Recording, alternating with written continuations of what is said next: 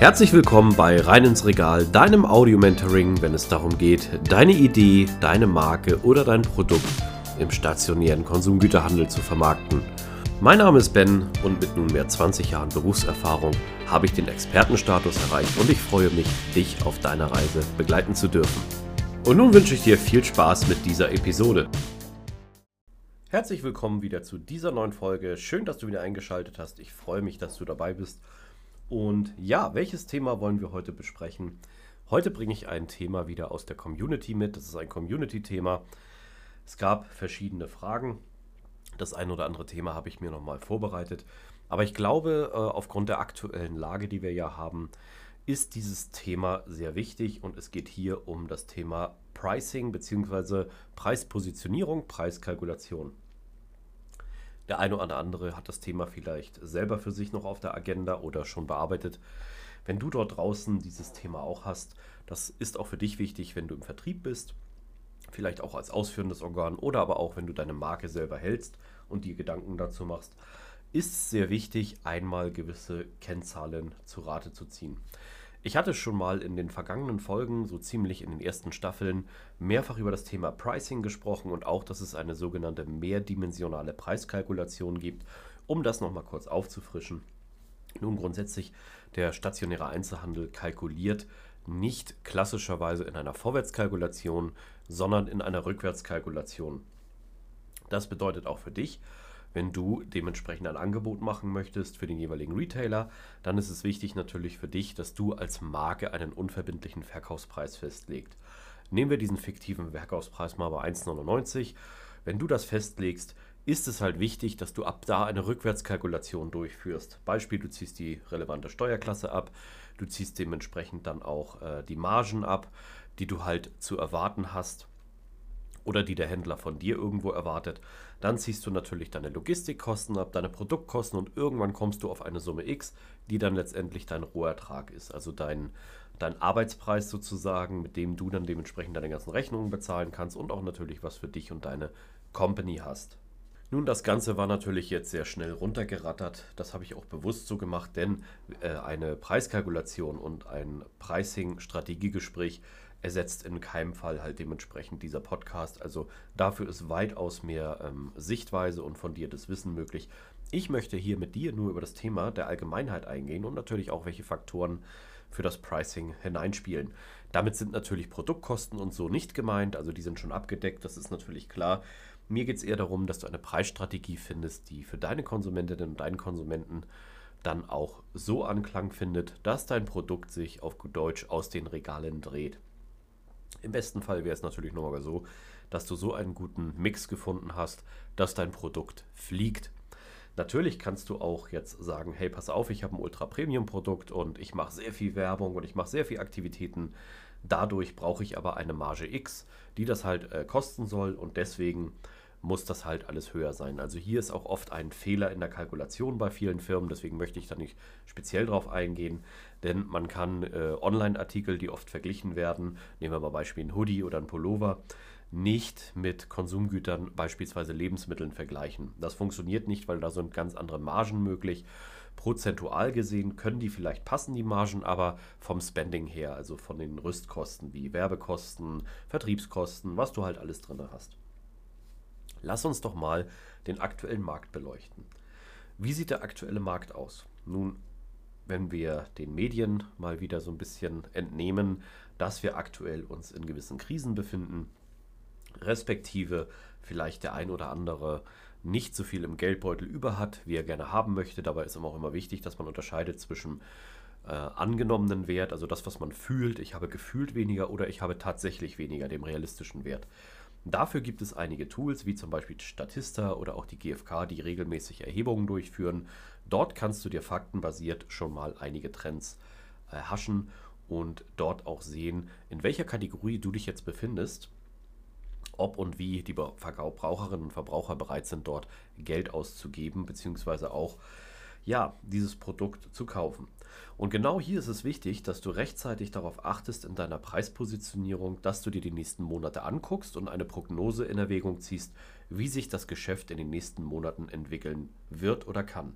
Vielleicht hast du auch schon natürlich ähm, Basiszahlen aus deiner Vergangenheit und du weißt, was gut funktioniert. Vielleicht hast du auch mal eine Aktion gefahren. Wir sind immer noch in diesem Fallbeispiel von 1,99.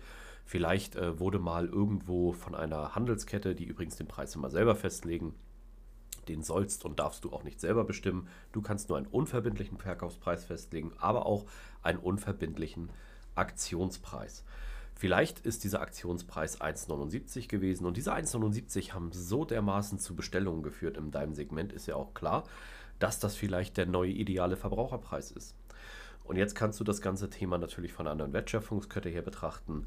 Vielleicht ist das Thema Pricing in der Verbreiterung und in der Skalierung sogar wichtig, dass du die gewisse Kosten oder Preise senkst, um die breitere Masse zu erreichen.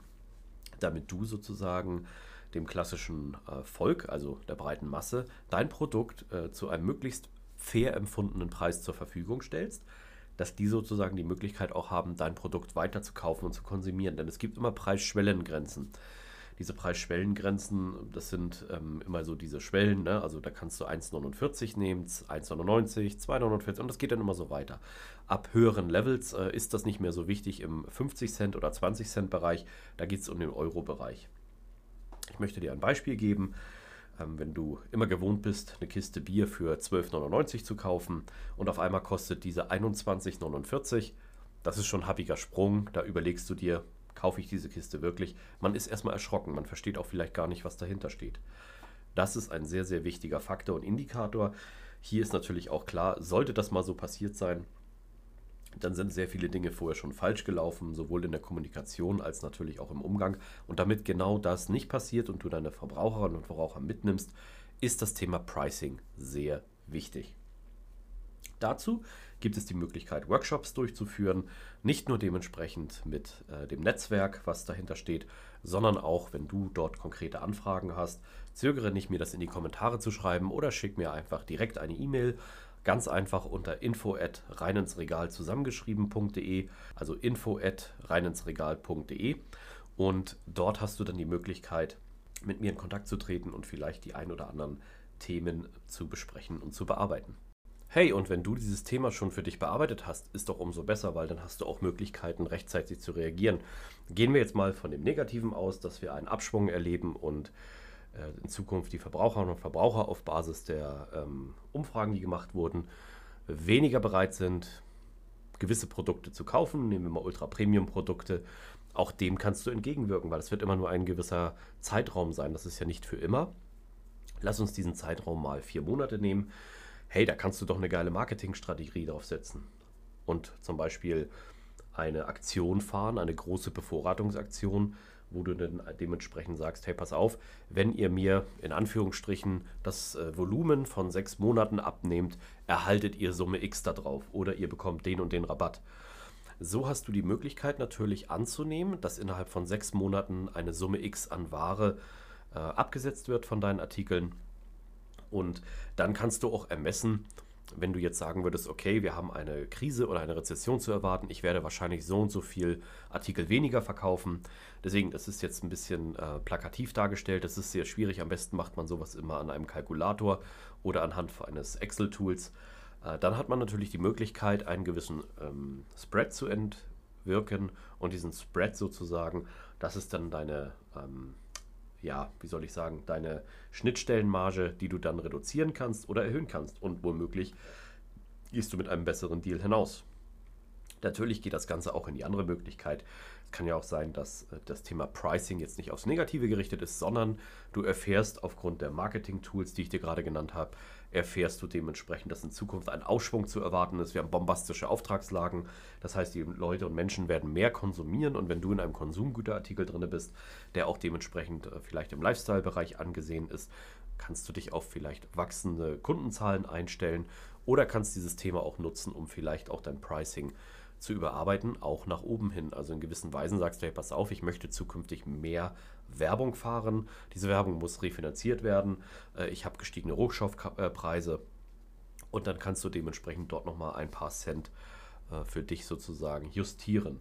Das ist dir als äh, Unternehmer und Markeninhaber jederzeit freigestellt, aber Obacht natürlich, das Thema Pricing ist sehr sensibel und der deutsche Markt ist leider grundsätzlich sehr preisfühlig. Das bedeutet, hier solltest du ganz genau überlegen, welche taktischen Schritte du setzt, denn ab einer gewissen Ebene kann das Ding auch mal ordentlich nach hinten losgehen und du kriegst einen sogenannten Boomerang.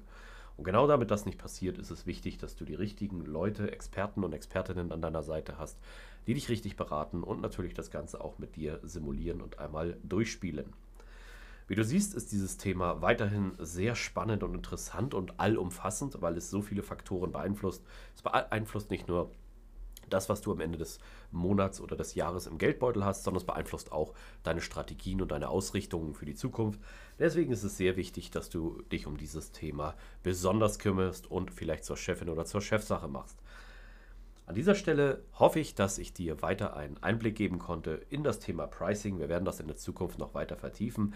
Ich danke dir auf jeden Fall wieder, dass du heute zugehört hast. Zögere nicht, mit mir in Kontakt zu treten. Das geht entweder über E-Mail, über die Show Notes oder auch über LinkedIn wirst du mich finden oder zur Not auch über meine Website, über das Kontaktformular. Ich freue mich an dieser Stelle, dass du weiterhin erfolgreich bist und bleibst und wünsche dir alles Gute und sage bis bald. An dieser Stelle möchte ich mich ganz herzlich für deine Aufmerksamkeit bedanken. Schön, dass du bis zum Ende dran geblieben bist. Solltest du meinen Kanal noch nicht abonniert haben, tue dies jetzt, dann wirst du automatisch benachrichtigt, wenn die neuesten Episoden online kommen. Solltest du jemanden kennen, für den dieser Content interessant ist, zögere nicht, mich weiter zu empfehlen. Ich danke dir und freue mich. Bis zum nächsten Mal. Dein Ben.